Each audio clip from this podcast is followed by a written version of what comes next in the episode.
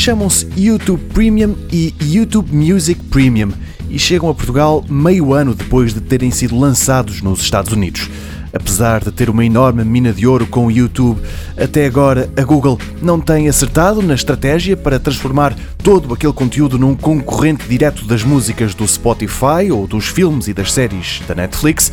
Quanto mais tempo demora a lançar uma resposta convincente, mais os adversários no campo do streaming se afastam, mas desta vez, acredita a Google, é que é.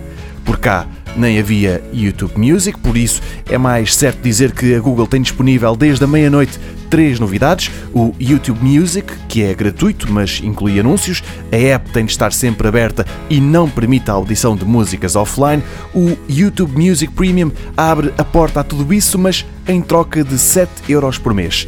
A app talvez ainda não seja tão refinada quanto a do Spotify, mas não anda longe daquela que é líder mundial no streaming de músicas, ganha-lhe até num ponto. Quem quiser ver vídeos de uma banda ou artista, sejam oficiais ou de atuações ao vivo, por exemplo, encontra-os com extrema facilidade. Para além da mensalidade básica dos 7 euros, o YouTube Music Premium tem mais um plano para famílias. Este pode ser distribuído por até 6 utilizadores. Outra hipótese é pagar um pouco mais, 8,5€ e aceder ao pacote completo. O YouTube Premium inclui todas as funcionalidades do seu irmão mais dedicado à música. É certo que é um pouco mais caro do que esse, mas mesmo assim quase nada e até os vídeos deixam de ter publicidade. Para além disso, dá acesso às séries exclusivas do YouTube Originals.